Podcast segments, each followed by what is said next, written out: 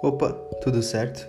O meu nome é Thomas e bom, vocês devem estar se perguntando por que, que o episódio de Ori saiu da timeline, né? Ou pelo menos aqueles que escutaram. A questão é simples. Eu achei que o episódio ficou muito curto e muito simples para um jogo que tinha significado tanto para mim. Então, aproveitando que eu tive que escrever uma análise sobre a sua sequência Ori and the Will of the Wisps e que eu tô com um roteiro basicamente pronto de bandeja por causa disso, eu vou colocar aqui para vocês agora a minha impressão de Ori and the Will of the Wisps e junto a minha impressão de Ori and the Blind Forest.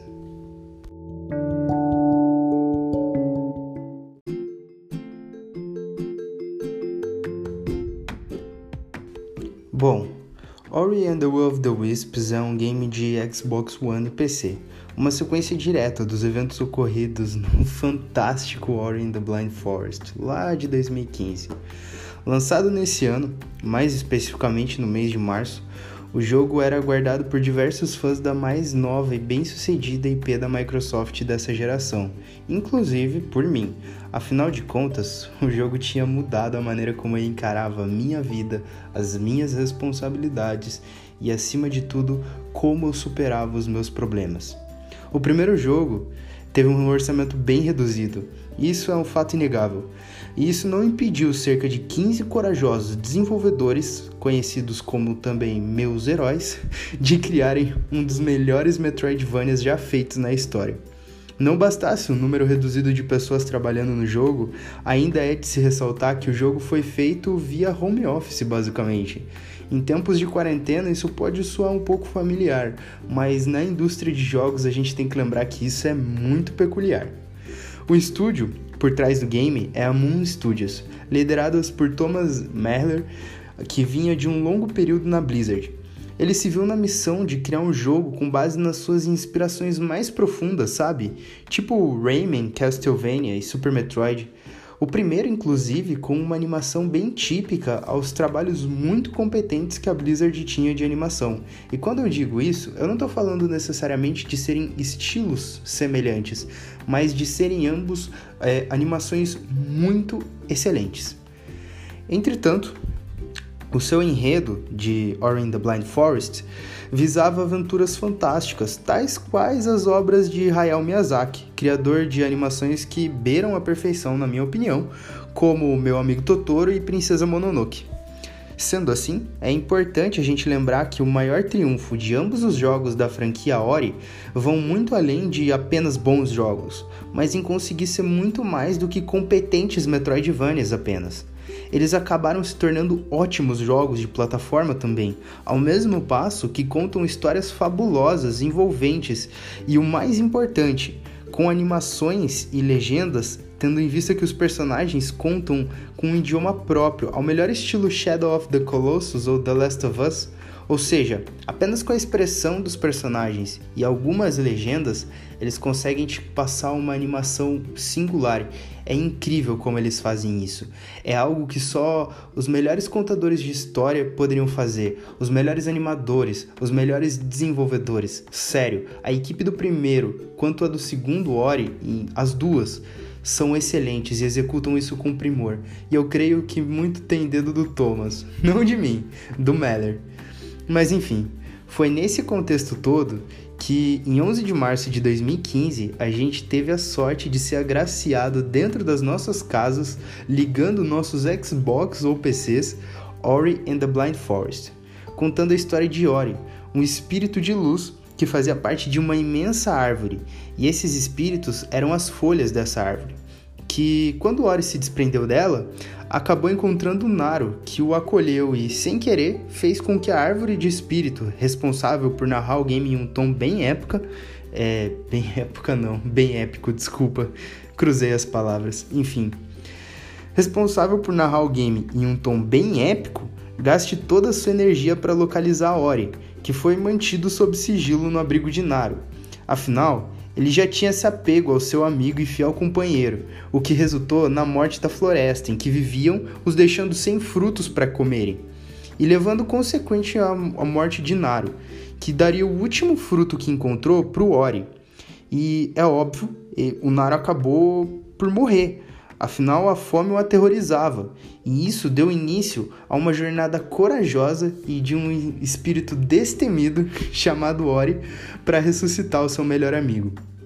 Além de ter vendido bem e entregue um retorno comercial bem grande, ainda significou um sucesso crítico e de público estrondoso, sustentando um orgulhoso e merecido 89 no Metacritic. Em tempos de lançamento de Resident Evil 3 Remake, é importante dizer que notas não são necessariamente iguais à qualidade correspondente do jogo em si, mas nesse caso de Ori, olha, a nota tá bem justa, se duvidar, merecia até um pouquinho mais. eu sou um fã desse jogo, eu sou muito suspeito para falar. Mas enfim, sucesso crítico à parte, lá no ano de 2017, o método de trabalho remoto do estúdio ainda era e persiste o mesmo. Então não havia mudado nada. O estúdio tem o costume de fazer reuniões anuais para que todos se reconheçam. Afinal de contas, é normal que às vezes, por teletrabalho e até em situações de escritório mesmo, se você trabalha em um como eu, a pessoa usa um caps lock ou fala de um jeito meio atravessado, mas é o jeito da pessoa, ela não está sendo grossa com você. E são coisas que você só pega com a convivência. E é nesse sentido que eles fazem essa conferência anual, para que todos se conheçam, troquem ideias. E nesse ambiente confluente para novas ideias, foi que Ori and the Will of the Wisps, ou 2, como era chamado na época, foi concebido, foi pensado e foi dito: ok, vamos fazer isso. Apresentado na E3 do mesmo ano, o jogo agora contava com uma equipe maior e mais capacitada. Existe um caso bem curioso nessa equipe do segundo jogo, que é o de Milton Guasti. Esse funcionário, que aparentava apenas ser um level designer qualquer e comum, na verdade é autor daquele fangame Another Metroid 2 Remake. Ele foi descoberto pelo estúdio dessa forma, afinal, se eu não me engano, a Nintendo tentou remover, de fato removeu esse jogo, e aí a comoção foi bem grande. Visto o talento do level designer até então, é óbvio que a Moon Studios não pôde deixar de contratar o cara. E tendo em vista o que eu joguei recentemente, Ori in the Will of the Wisps, eu diria que ambos os lados sairiam ganhando, porque em questões de level designer, o game até que melhorou um pouquinho. Os desenvolvedores queriam que o novo jogo fosse maior, mais bonito e melhor que o antecessor, com mais opções de jogabilidade, skills e, acima de tudo, eles claramente tiveram e publicamente admitiram uma forte inspiração em The Legend of Zelda, incluindo side missions, árvore de habilidades mais complexas do que as presentes no primeiro jogo. Era um desafio imenso superar o Ori the Blind Forest, visto que esse tinha sido unânime na parte gráfica e de animações. Quando me falaram, ou melhor, quando eu vi que Ori the Will of the Wisp seria mais bonito ainda, eu não acreditei, cara. Enfim, é nesse clima todo que a gente chega em março de 2020, quando eu, um humilde jogador de Xbox One, pude baixar o jogo e, bom, era o meu game mais esperado do ano. E agora eu posso dizer que é o meu melhor jogo do ano, pelo menos até o momento. Qual não foi a minha surpresa ao me deparar com a primazia em que a Moon Studios executou a proposta desse jogo e, consequentemente, da sequência. Bom, a história ela se inicia e para que eu não te dê spoilers do primeiro jogo, caso você não tenha jogado, eu direi que ele tem, contém três remanescentes personagens do primeiro jogo, sendo esses Gumo e Ku. Ok, o terceiro eu não vou falar. Ku, o último, e eu não tô falando. Eu sei, vocês vão pensar besteirinha agora. Mas esse último é o mais importante se nos atentarmos às novas mecânicas de Ori, porque ele traz algo muito único, uma dinâmica de gameplay muda quando ele está presente no jogo. Sobre os gráficos, bom, ao iniciar a aventura, a gente se depara com gráficos absurdamente lindos, como eu já falei, beiram a perfeição da animação ao qual se propõe. Lembra quando você viu o Cuphead pela primeira vez e, assim como eu, pode ter se enganado vendo as cutscenes e pensado ter se tratado de uma animação de fato e não de um jogo de videogame?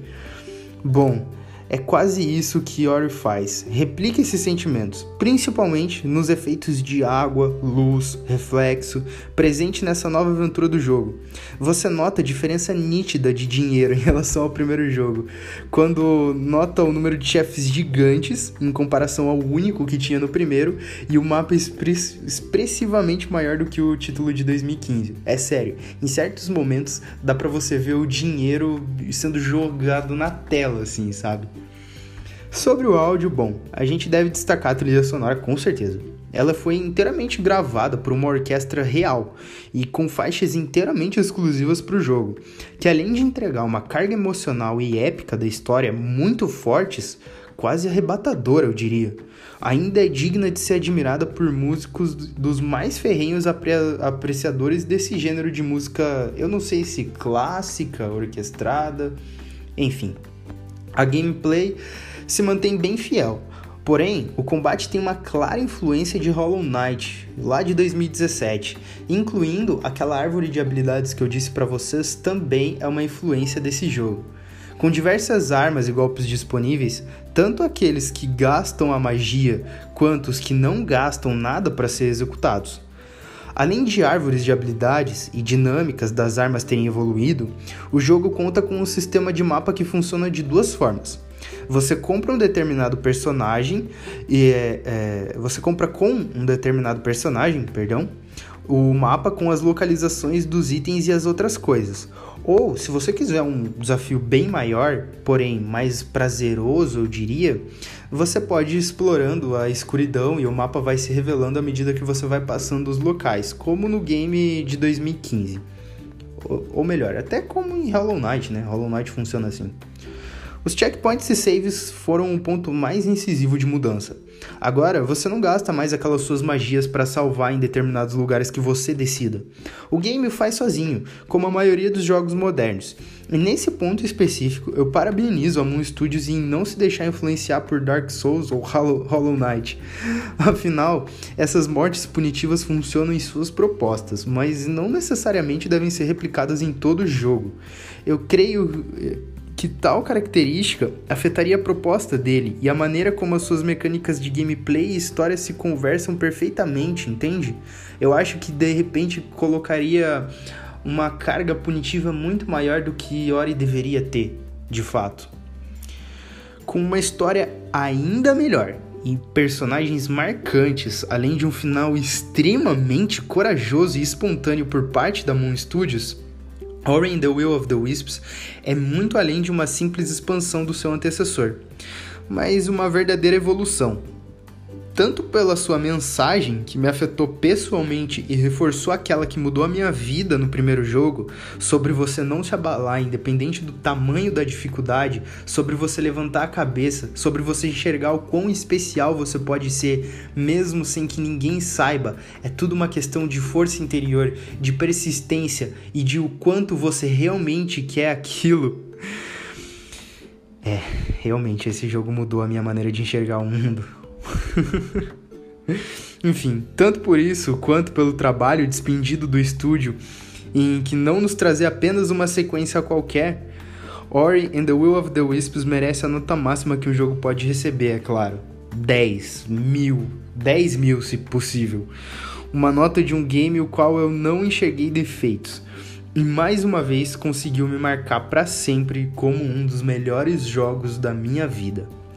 E sobre eu falar que não enxergo defeitos, caso você tenha problemas de performance ao executar o jogo, e sim, eles têm ocorrido, primeiramente que já saiu um patch corrigindo isso recentemente, não faz nem 3 dias.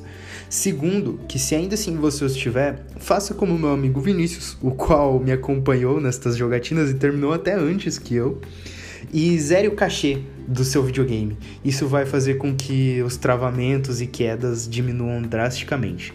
Enfim, é isso que eu tinha para falar para vocês. Eu espero que vocês tenham gostado. E sobre a periodicidade do podcast, eu tenho que admitir para vocês, tem sido difícil mantê-lo. Em tempos de quarentena, eu confesso que acabo me entregando um pouquinho mais do que deveria o meu trabalho, ao mesmo passo que acabo tendo olhares mais atentos aos meus estudos. Não que alguma vez eu fosse displicente, porém tá aqui na minha frente um livro de direito penal e parte geral e às vezes eu acabo tendo que estudar mais. E bom, gente, eu não preciso nem dizer. Um é minha profissão, o outro é meu lazer. Eu espero que vocês compreendam perfeitamente o porquê dessa troca de preferência de tempo. E sobre isso eu preciso me manter fiel a vocês e dizer, sinceramente, o podcast vai ter que ser quinzenal. Porque essa quinzena é o suficiente para eu zerar um jogo nesse tempo. Ocorre que de uma em uma semana eu não zero tantos jogos assim. E mesmo que eu fale de algum jogo que eu já zerei, e sério, não foram poucos os quais eu quero trazer aqui pro canal, Ainda assim, para se fazer um material de qualidade como esse que eu fiz hoje, abordando todos os aspectos do game em si, do seu desenvolvimento, do que eu amei nele e das suas singularidades, eu preciso desse tempinho de 15 dias. Menos que isso, eu comprometo a qualidade do podcast, e é algo que eu não tenho gostado de ter feito ultimamente, e eu admito que eu posso ter errado nisso. Enfim, eu espero que vocês tenham gostado desse episódio do fundo do meu coração, compartilhem, comentem, venham conversar comigo. Vocês ouvintes, eu vejo que vocês ouvem meu podcast, vocês podem vir conversar comigo sobre o jogo, eu adoro isso. Enfim, eu espero realmente que vocês tenham curtido esse podcast. Até mais, ou melhor, até daqui 15 dias.